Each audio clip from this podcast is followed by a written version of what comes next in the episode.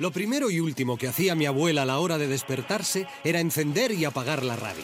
Y eso cuando se acordaba de apagarla, porque en muchas ocasiones se dormía con la envolvente voz de Joaquín Prat en madrugada.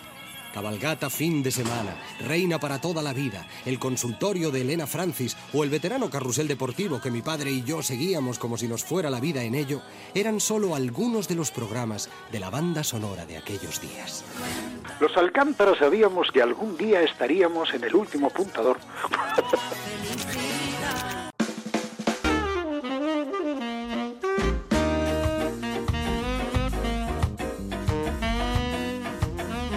Hola, ¿qué tal? Pasen y sean bienvenidos y bienvenidas a El Último Apuntador. Aquí estamos en este espacio que Esquena, la Asociación de Empresas de Producción Escénica de Euskadi, dedica cada semana a las artes escénicas, a las artes en vivo. Esta semana vamos a conocer a una de las últimas incorporaciones, precisamente a Esquena, Blanca Arrieta, que se encuentra en pleno proceso de producción de una nueva creación. Saludaremos a varios componentes de Indubio, otra compañía esquenaquide que, tras el éxito de juicio al extranjero, prepara una crónica de violencia. Y nos acercaremos a lo nuevo de Anita Maravillas de la mano de sus responsables, Iván Alonso y Miren Larrea. Así que, con la ayuda en el control técnico de Alberto Lebrancón, subimos ya el telón del último apuntador.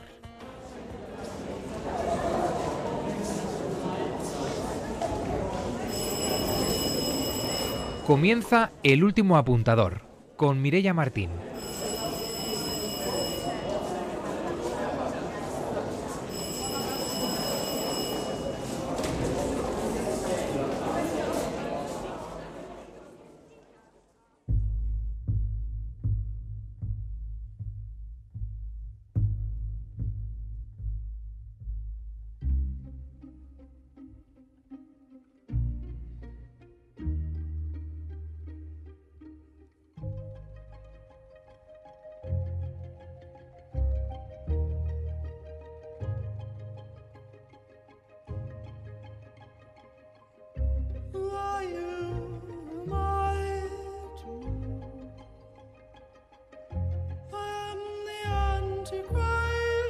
En el último apuntador no somos muy amigos ni amigas de la violencia y mucho menos de quien la ejerce, pero si se trata de teatro, ahí la cosa cambia. Hoy traemos a la palestra una crónica de violencia y al otro lado ya dos de sus responsables, miembros de la compañía Indubio. Íñigo Santacana, muy buenas Íñigo. Hola, muy buenas Mireya. Bienvenido de nuevo al último apuntador. Y Luis Maeso, que está por ahí también, ¿verdad Luis? Sí, hola Mireya, ¿qué tal? Un placer. Podéis saludaros, no sé si estáis juntos ahora mismo y os habéis separado para la conexión o cada uno anda por un sitio. Íñigo, ¿dónde estás tú? Yo estoy en Madrid, pero estoy en mi casa. Ajá. ¿Y Luis? Yo estoy en Madrid también, pero estoy en la mía. No estamos, no estamos muy lejos, pero estamos cada uno en su casa, sí. Bueno, pues desde aquí, desde Euskadi, os saludamos, os damos, como digo, la bienvenida al último apuntador.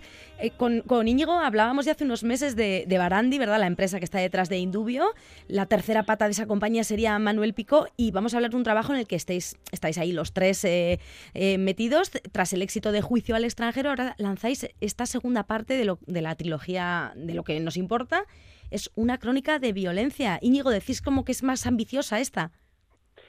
Eh, bueno, ambiciosa, eh, nos referimos sobre todo a ambiciosa en el sentido de que en el, tama en el tamaño de la obra, ¿no? Uh -huh. Quizás no tanto ambiciosa en cuanto al concepto, porque el concepto de ambas es igualmente ambiciosa, pero esta sí que es verdad que eh, quizás hemos dado un paso más en, lo, en las cuestiones escénicas y en la cuestión técnica y también en la cuestión del elenco, porque en esta somos eh, cuatro cuatro personas dentro y uno o dos fuera, de, hablando de técnicos. Uh -huh. Entonces, bueno, por ese lado sí que hemos dado un paso y es un poco más ambiciosa que Juicio al extranjero. Uh -huh. eh, ambas, bueno, Juicio al extranjero, por ponernos en situación, es una obra, como definís, 100% participativa, porque ahí simuláis un juicio, en el caso que nos ocupa, el protagonista de, de una novela, del extranjero, de Albert Camus, y bueno, pues en cada función el público es el que se convierte en un jurado que dicta sentencia.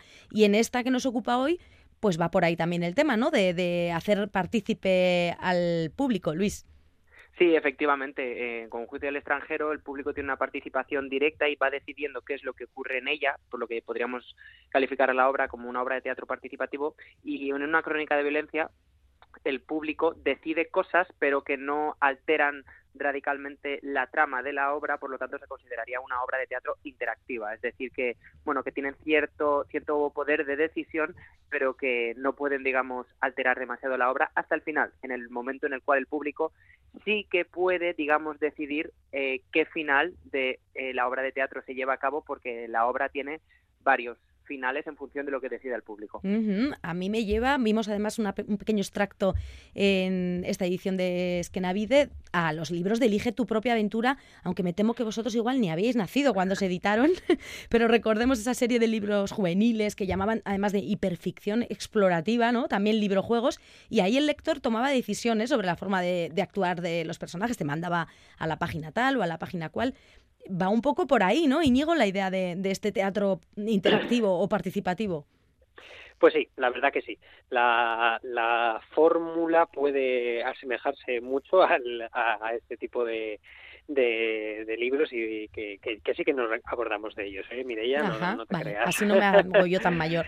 sí, lo, lo que pasa es que eh, quizás eh, la característica que puede diferenciar o dar un valor añadido a esta obra en comparación con un libro de Elige tu propia aventura son dos. Una, que por un lado, eh, según va avanzando la obra, es, eh, el público se tiene que posicionar más en, en, lo, moral o en, lo de acuerdo o en desacuerdo que está con el tema de la violencia y en la violencia que se utiliza en cada uno de los momentos. Y dos, que al tratarse de un espectáculo, claro, en vivo y en directo, claro Claro, eso yo creo que, aporta un valor a la experiencia pues bastante más interesante. Sí, sí, sí, totalmente.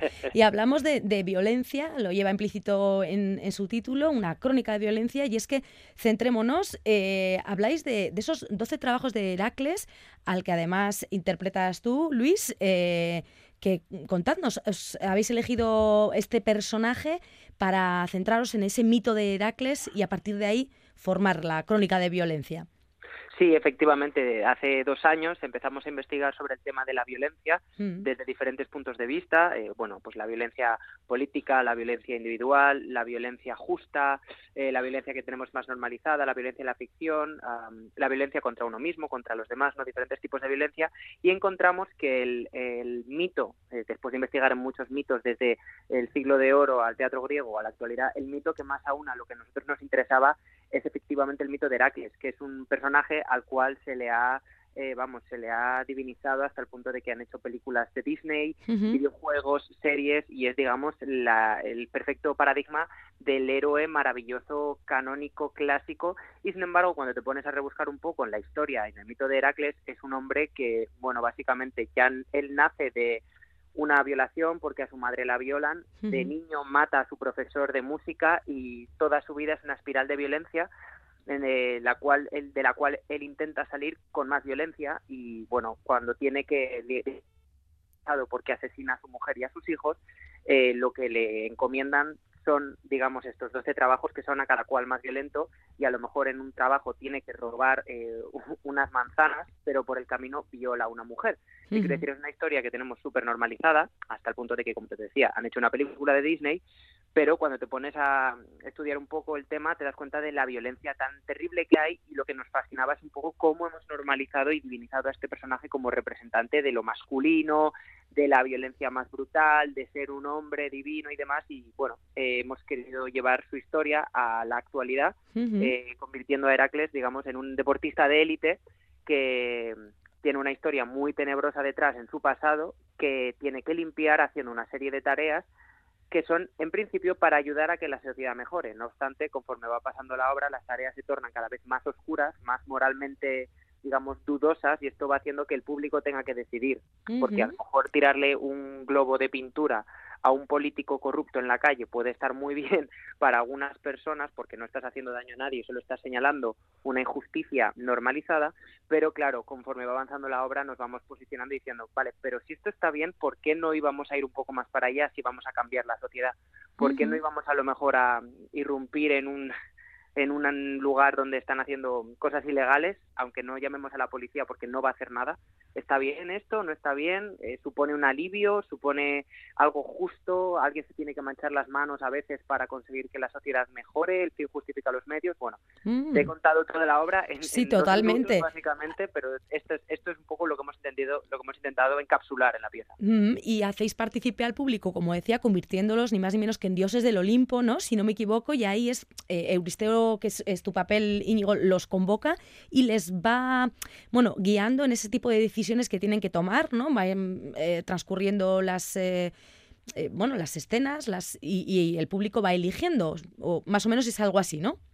Más o menos es algo así, eso es. Lo que hemos decidido es que como hemos cogido un mito greco-latino, pues nos parecía que, bueno, que si queríamos posicionar al público eh, desde un sitio eh, donde pudiesen tomar eh, las decisiones y que fuese lógico con la trama, pues claro, que mejor marco que los propios dioses del Olimpo son los que acuden a ver los trabajos de Heracles y a observar a este semidios mm, desempeñar ciertos trabajos. Y entonces, pues, dependiendo del trabajo, eh, lo que hacemos es segmentar al público, cada parte del público es un dios en concreto y entonces a cada uno de, dichos dioses le encomendamos un trabajo en, cuestión, excepto el último de los trabajos, como ha dicho eh, mi compañero Luis, eh, que ahí sí que es el último de los trabajos y el que determina cómo termina la pieza, que ahí sí que puede posicionarse cualquier persona del público.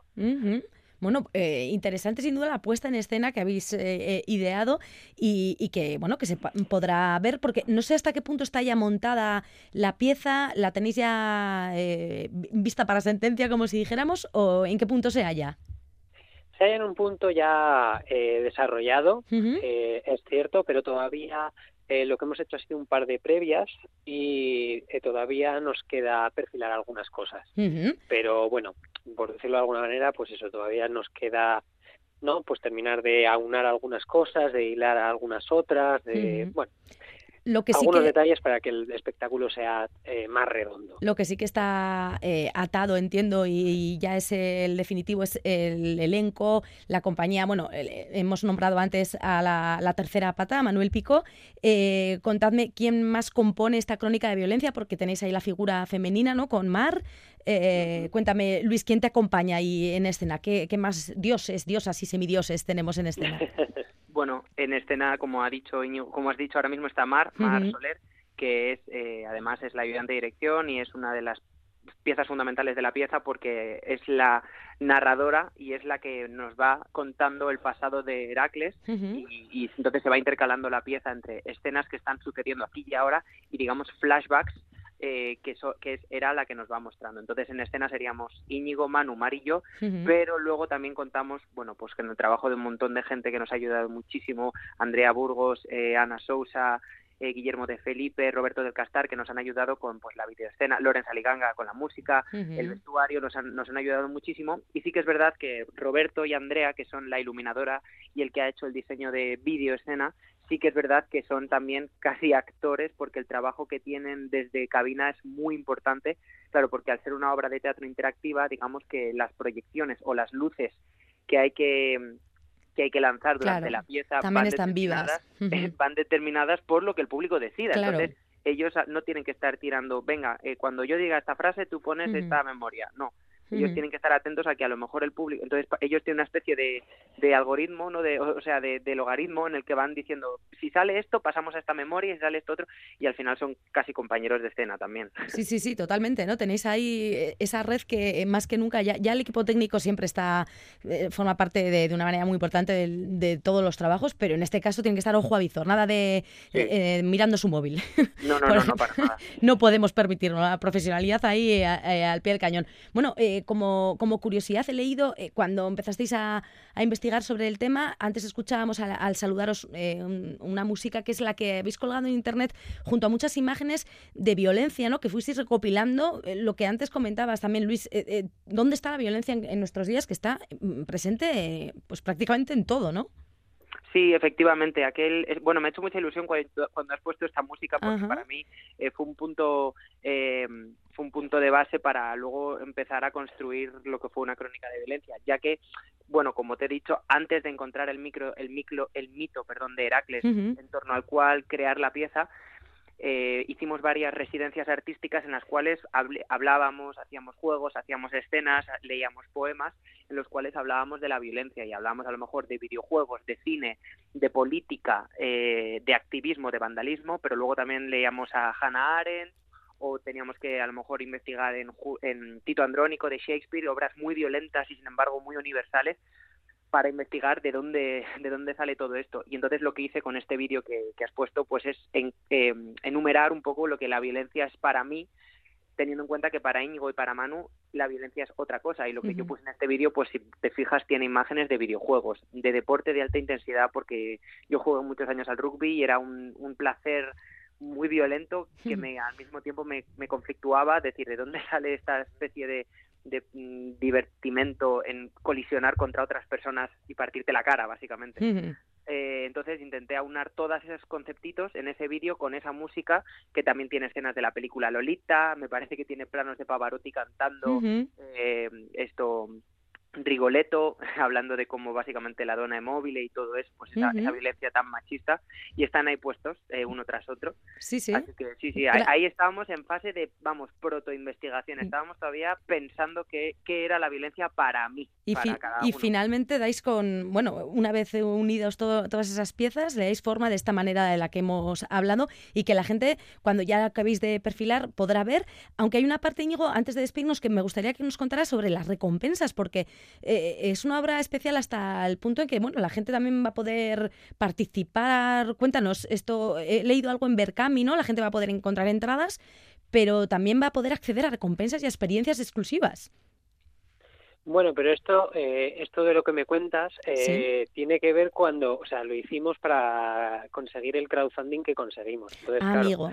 Claro, claro, todas las personas que nos ayudaron en el crowdfunding, pues dependiendo del dinero que aportaron, eh, han recibido eh, bueno, pues en base a lo que aportaron tienen algunas recompensas, eh, acceso a contenido exclusivo. Ah, vale, vale, vale, bien. O sea, que hay esa comunidad para que una crónica de violencia vaya poco a poco viendo la luz. Bueno, nosotros seguiremos pendientes de lo que importa a Indubio, porque claro, esta trilogía tendrá que completarse con el tiempo y aquí seguiremos desde el último apuntador viendo cómo, cómo la finalizáis. Eh, desde aquí, bueno, pues agradeceros vuestra presencia, también mandar muchos recuerdos a esa narradora que mencioné mencionabas, a Mar Soler, entusiasta donde las haya, por lo menos en esa pequeña pieza que pudimos ver algunos afortunados en Esquenavide, y que bueno, que vaya muy bien, que, la violencia se quede solo ahí, en lo que mostráis, y que, y que bueno, y que si nos hace reflexionar y mejorar un poquito las conductas, pues mejor que mejor, ¿no? Luis, un placer haberte tenido por aquí, muchas gracias. Igualmente, muchas gracias, Mireia. Buen día. Íñigo, lo mismo, un abrazo grande y seguiremos. Eh, nos vamos a ir ahora con un audio de, esa crónica de violencia. Y lo dicho, mientras te, mando un abrazo. Siempre un placer, Mireia. Un, un abrazo grande, agur, agur. Agur.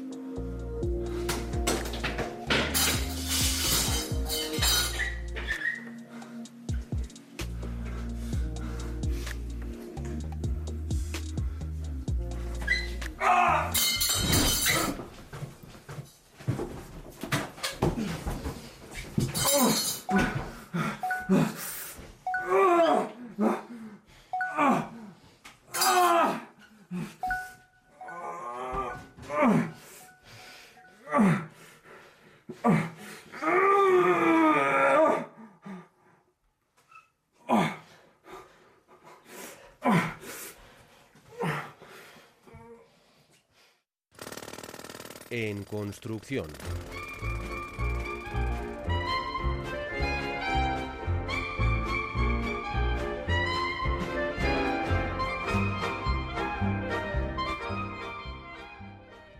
Nuestra siguiente invitada es una de las últimas incorporaciones a Esquena. Ella es Blanca Arrieta y la saludamos ya. Muy buenas, Blanca. Hola. Bienvenida al último apuntador. Blanca, bailarina, coreógrafa y, bueno, y que hoy nos va a contar en, en, qué se halla, porque estás en varios trabajos, alguno que ya ha ido cogiendo movimiento y otro en el que estás plenamente inversa, ¿no? Si no me equivoco. Sí, sí. Primero, por empezar a hablar de, del que ya está sobre la mesa, es eso en el que te preguntabas eh, qué presencia tiene el movimiento en una sala expositiva, ¿no? Creo que también iba un poco también por el, tiempo que un cuerpo necesita para, para decir algo, para comunicar. Eh, de hecho, tu manera de hacer danza es cuestionarse primero, ¿no? Algo y luego ya empezar a, a buscar para finalmente acabar construyendo algo blanca.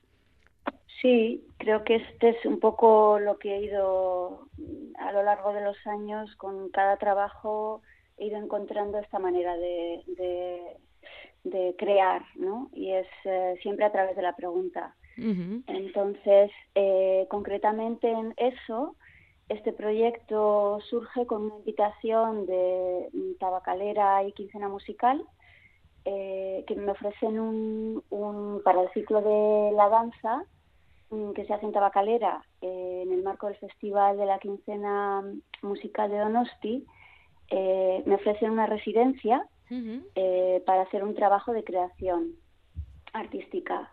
Entonces, ellos tienen un poco el interés de que esta residencia esté como ligada o asociada al espacio de Tabacalera y coincide con la exposición That Time, eh, Arte de en Bilbo como Museoa, eh, que es una exposición que, eh, conforma una parte importante de la colección del Museo de Bellas Artes de Bilbao. Y entonces surge la idea de, trabajar sobre, o sea, en base a esta exposición y crear, hacer un trabajo de exploración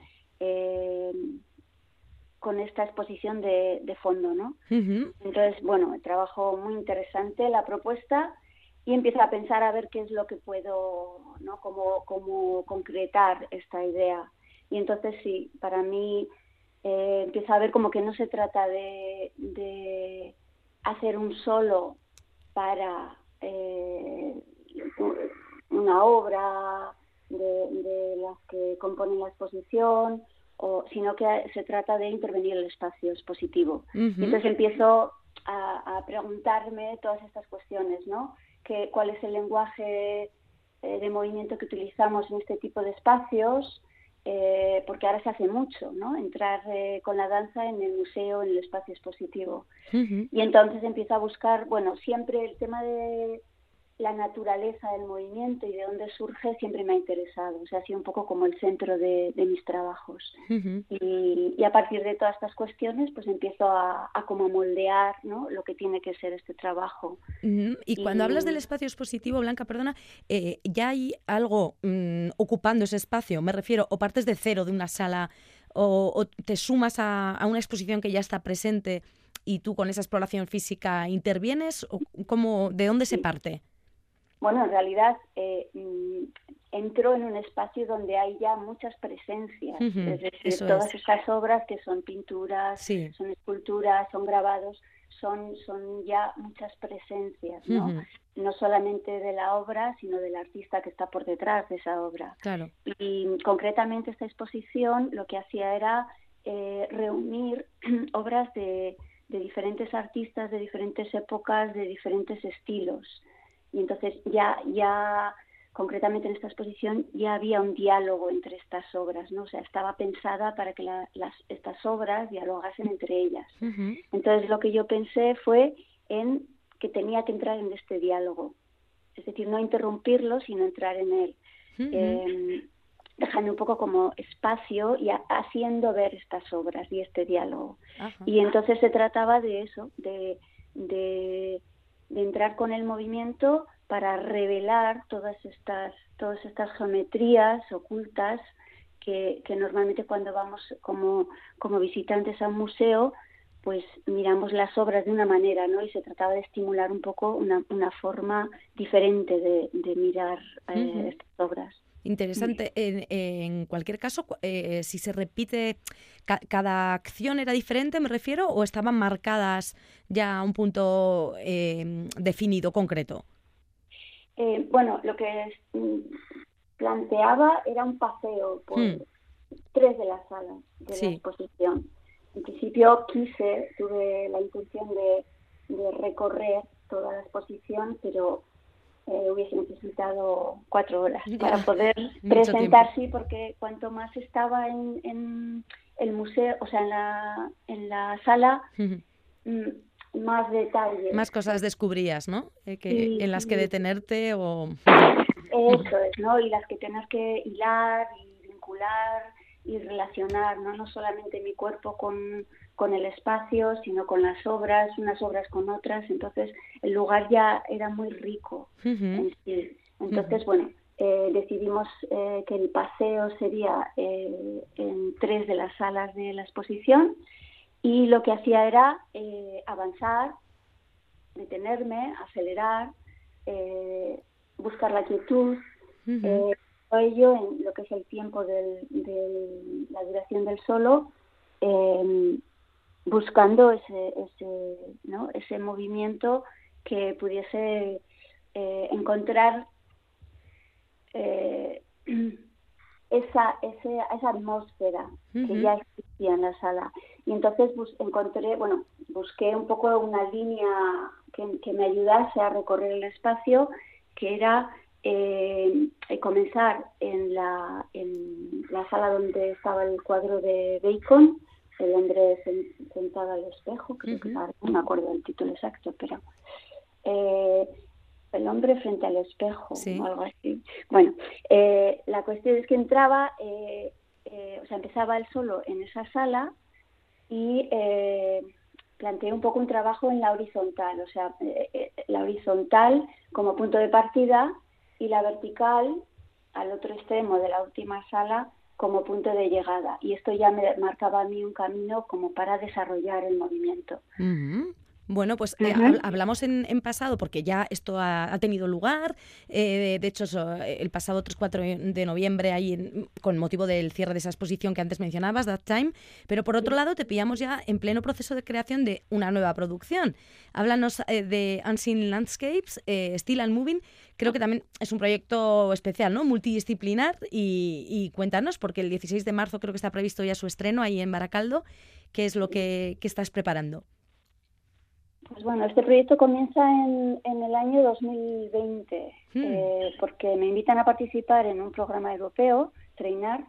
Eh, me invita a Arteac, que es una eh, asociación que lleva el espacio La Terminal en, la isla de Zorrozaurre, en Bilbao. Y me invitan a participar en este programa para encontrarme con, con otros artistas y creadores y gestores culturales también. Entonces la idea es em, diseñar una especie de prototipo o de proyecto em, que nos lleve un poco más allá de lo que normalmente hacemos ¿no? en la práctica.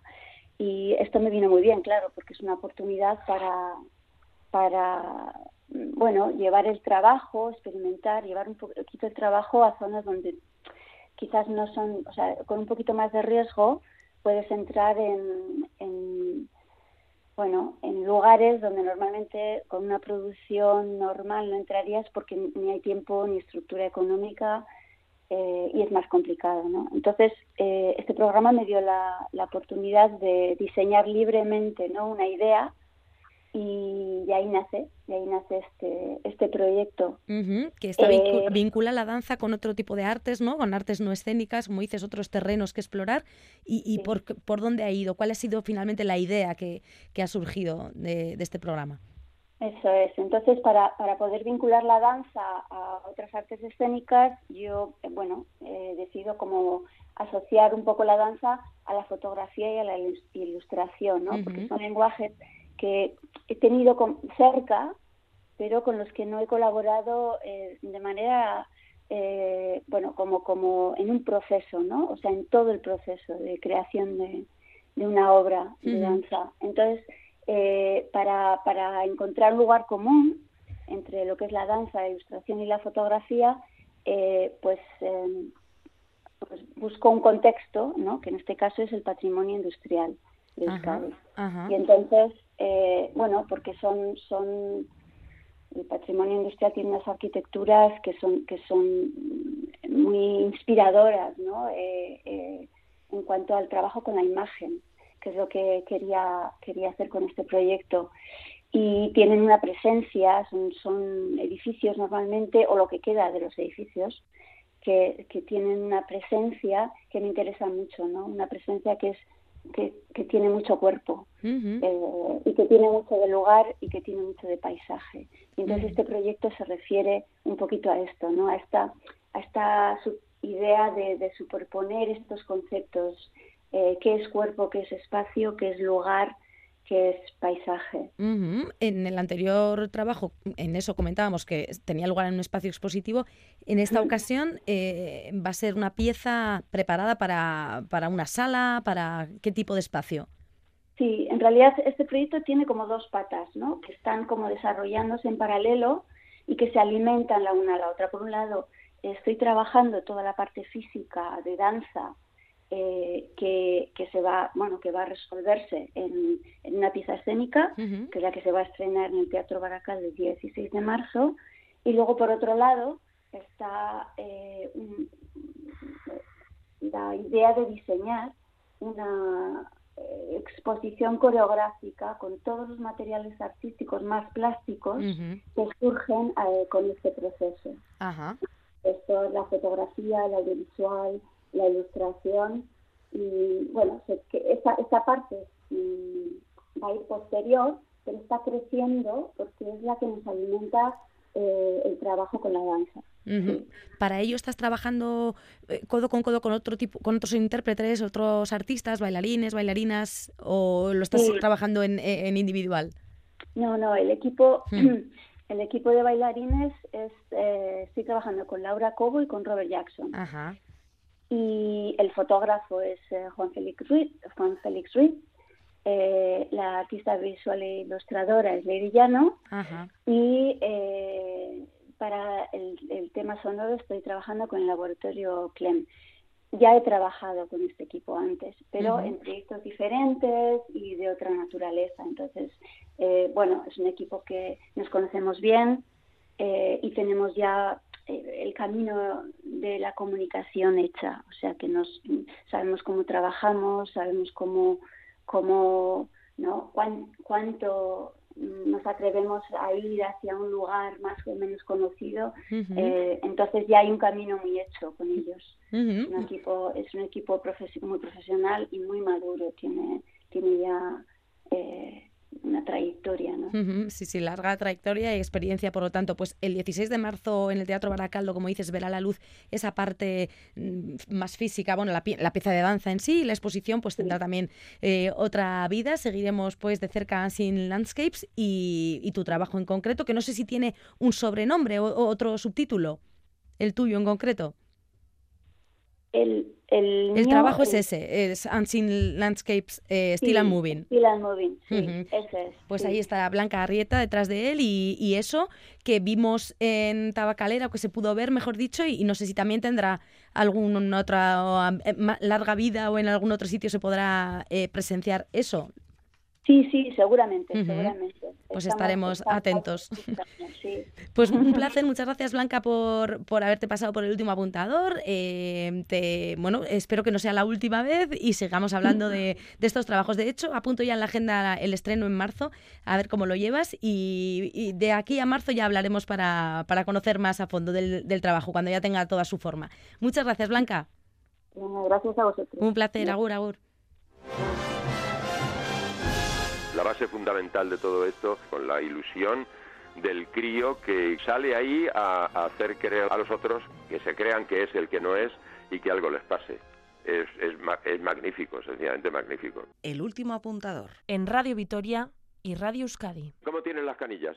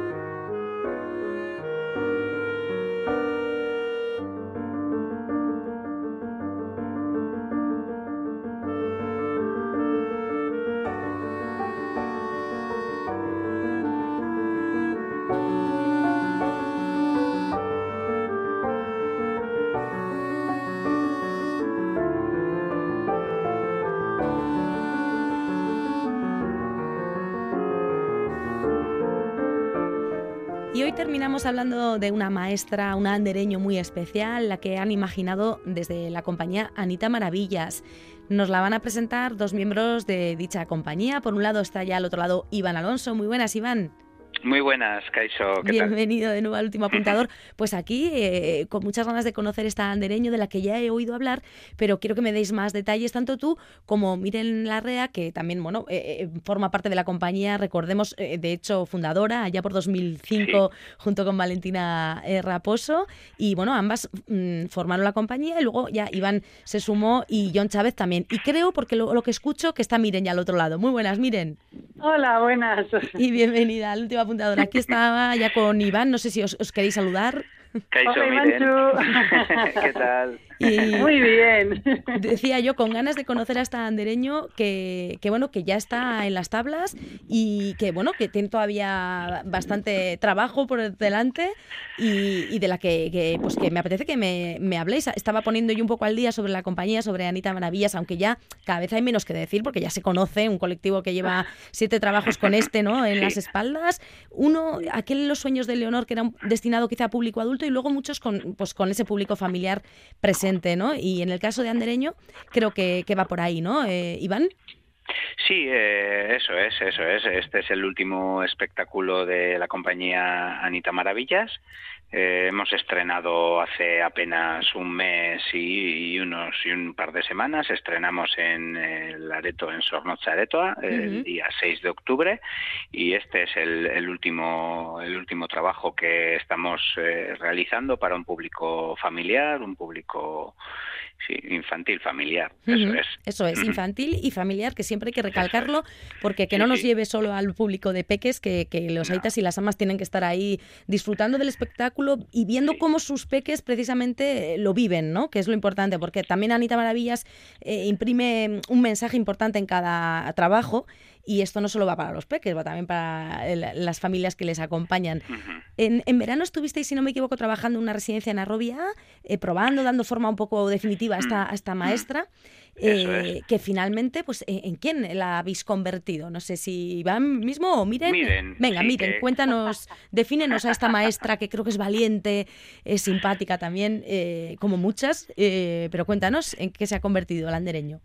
Sí, eh, bueno, esta andereño eh, la verdad es que ha sido construida con muchísimo cariño. Hmm. Eh, como siempre nosotras siempre nos basamos en alguna historia, en algún contexto histórico que en un principio puede parecer que son conceptos adultos, ¿no? Que, que cuesta como eh, pensar que puedan ser para niños, pero lo que hacemos es coger todos esos conceptos adultos y lo y lo traducimos de alguna forma a cuento, ¿no? Y esta vez es lo que lo que hemos conseguido, ¿no? que es traducir eh, a esas maestras de la República eh, que, que, tenían nuevas pedagogías, que apostaban eh, por la educación universal y para todos los niños y todas las niñas, y, y hemos cogido aquellas maestras y y hemos pensado en una de ellas, hemos elegido a la nuestra y hemos contado la historia de su escuela eh, en el bosque con sus alumnos y sus alumnas.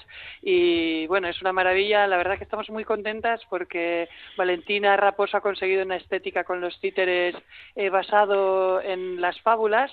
Y todos nuestros personajes son animalitos que viven en, en, en, un, eh, en el bosque y son animales personificados, ¿no? Entonces nos da como una especie de estética de cuento eh, que nos permite contar eh, la historia de esta maestra de esta escuela tan maravillosa y también de esa guerra que inician los, los adultos, ¿no? Que no en la que en la que los niños no deberían de participar para nada, claro.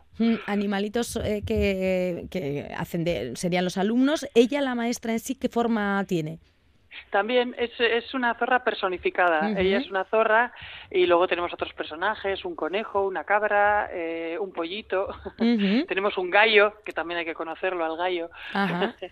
Y... la verdad es que Valentina ha conseguido un, un, imaginario y una estética maravillosa para poder contar una historia muy bonita, pero también muy muy muy emocionante, pero también con, con una parte pues que un poquito más triste también, pero, la verdad es que es muy entretenida. Y todo ello, eh, todos esos animales que acabas de enumerar y otros tantos que se habrán quedado por el camino, interpretados por Maren eh, Bastarrechea y la propia Valentina Raposo, ¿no? En escena.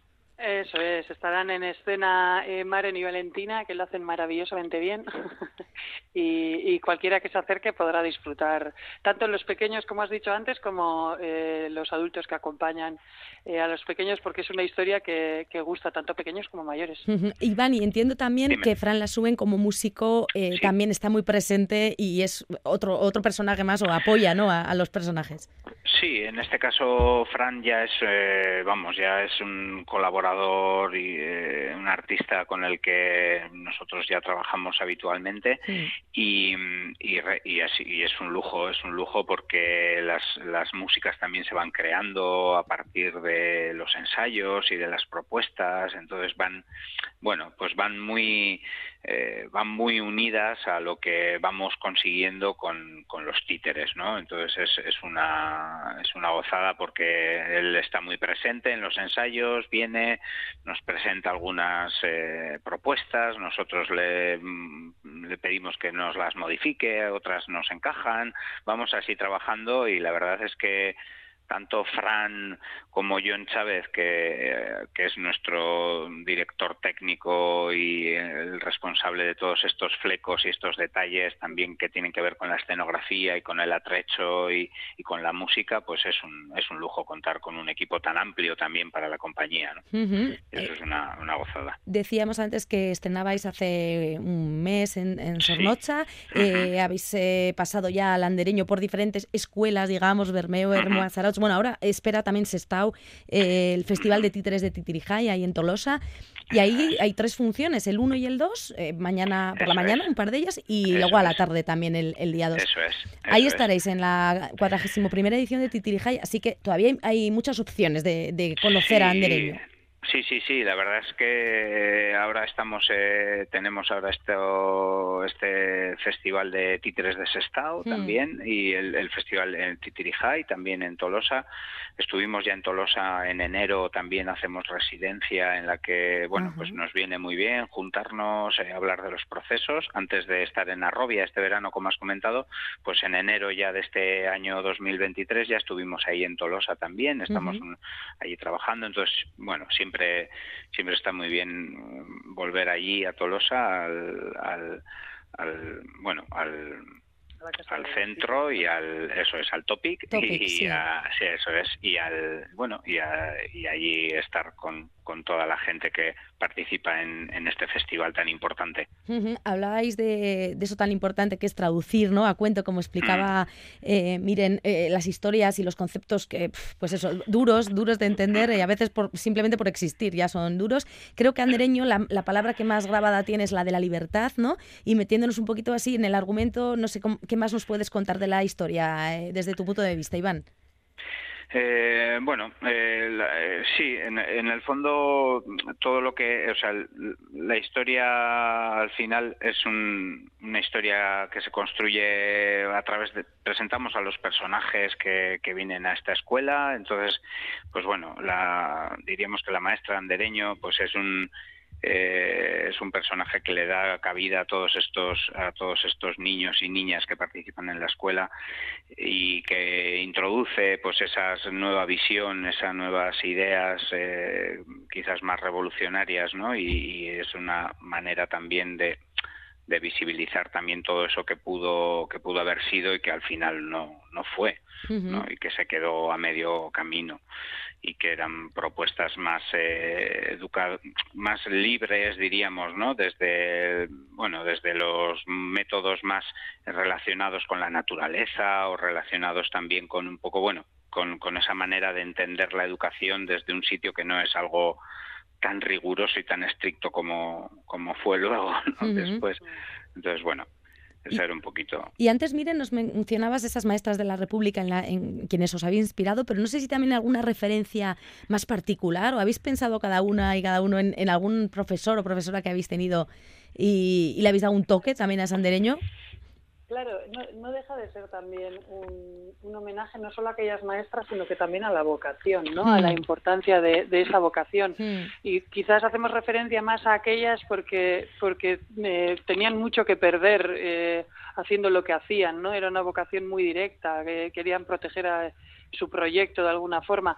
Pero sí que yo creo que todas, eh, todas en, durante en el proceso hemos pensado en nuestra maestra o hmm. nuestro maestro favorito, ¿no? Esa persona que te, que te ha influido de alguna forma eh, durante tu proceso ¿no? mientras que vas creciendo. Esa persona que te ha hecho eh, amar una asignatura, eh, la que sea, ¿no? Si la tuya era la de historia, la otra era la de esto del arte, la otra matemáticas, la otra. Entonces, sí que hemos tenido como referente que al final em, eh, el educador o la educadora, ¿no? En este caso, una educadora tiene que ser eso que tú admiras solo por el hecho de que entra en clase, ¿no? Y, mm. cómo, cómo, cómo anda, cómo habla, cómo se expresa, ¿no? Cómo, cómo, cómo puedes llegar a admirar tantísimo. Y yo creo que todos y todas hemos tenido en algún momento esos referentes nuestros eh, durante el proceso, ¿no? Porque queríamos un andereño así, queríamos un andereño así de magnética. Eso es. Sí, sí, sí, porque yo solo ya al, meterme un poco en, la historia ya te vienen esos referentes propios, pero luego lo que dices, lo importante que es el, ese trasfondo, ¿no? De, lo ocurrido eh, históricamente, sí. Iván, en, tu caso también.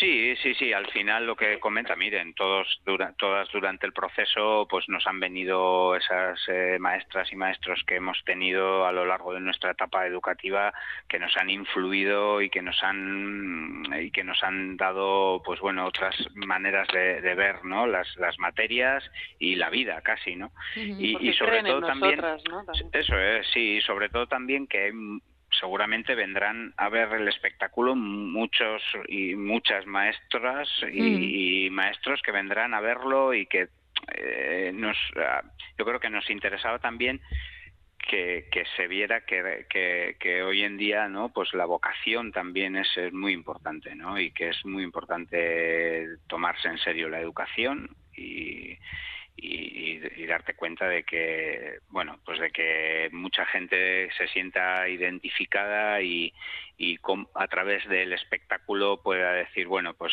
yo estoy haciendo algo positivo, ¿no? Estoy, mm. estoy, estoy en el buen camino, o estoy en esa línea, o estoy en, porque es muy es muy mm. importante no, no olvidarse del valor de, la educación en estos tiempos. Y lo importante que es esos trabajos tan vocacionales, bueno, como el vuestro en concreto, el de artista, pero también el de, los maestros, las maestras, y bueno, pues eso, importante darles su valor para que, para que lo puedan disfrutar, aparte de vivirlo. Eh, mencionaba antes ese Los sueños de Leonor, pero bueno, pues como decimos, esta andereño continúa la saga de Sarean Sun Bluebird, Sariña Bacalao, John Brown y Las Cotton, y ahora, bueno, pues andereño a la que yo ya lo siento, le, auguro pocas vacaciones. No sé cómo anda el convenio de educación, pero en julio y agosto yo creo que este andereño tendrá que trabajar un poquito, ¿no? Y, hacerse ahí algunas escuelas. Sí, sí, pues ojalá. Oye, mm. nosotras ahí, ahí estamos. La verdad mm. es que estamos muy, muy contentas con el resultado. También es verdad que tenemos, eh, pues bueno, también gracias a un, a un plan que, que tiene el gobierno vasco de de que se llama circuito concertado, que son una serie de actuaciones que se diríamos que se cierran antes del estreno, que permiten que las, los espectáculos cuando se estrenan tengan una pequeña gira, y esto esto favorece y ayuda mucho a las compañías, pues a que a que realmente las, los espectáculos cojan el rodaje, ¿no? Que se dice.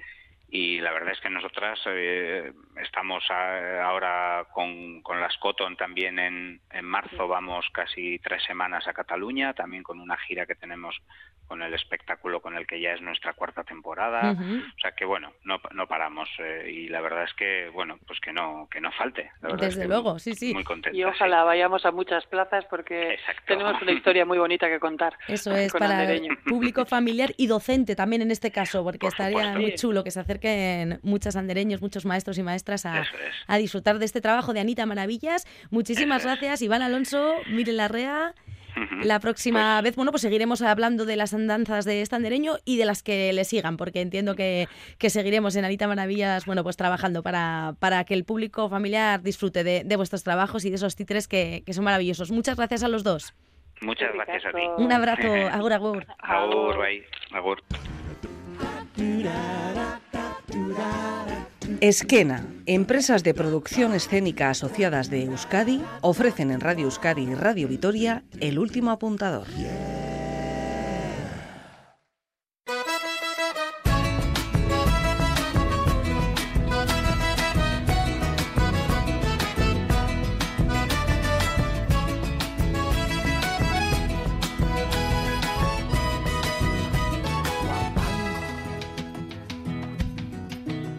Teatro colaborativo, teatro mm, interactivo, danza y este último andereño que nos deja pues, con muy buen sabor de boca este trabajo de Anita Maravillas. Esto ha compuesto hoy el último apuntador, este programa de artes escénicas que cada semana se asoma a estas emisoras de Radio Euskadi y Radio Vitoria. Muchas gracias a quienes habéis estado ahí al otro lado acompañándonos a través de las ondas y gracias hoy a Íñigo, a Luis, a Blanca, a Iván y a Miren por haber puesto voz a el último apuntador.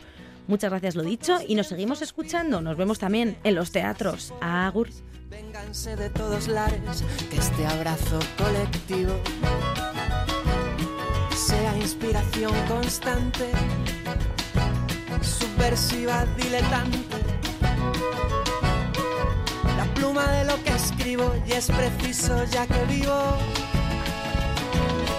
que trace un verso espejo de tanta gente que no se creyó la historia y convierte en la memoria en un arma del presente.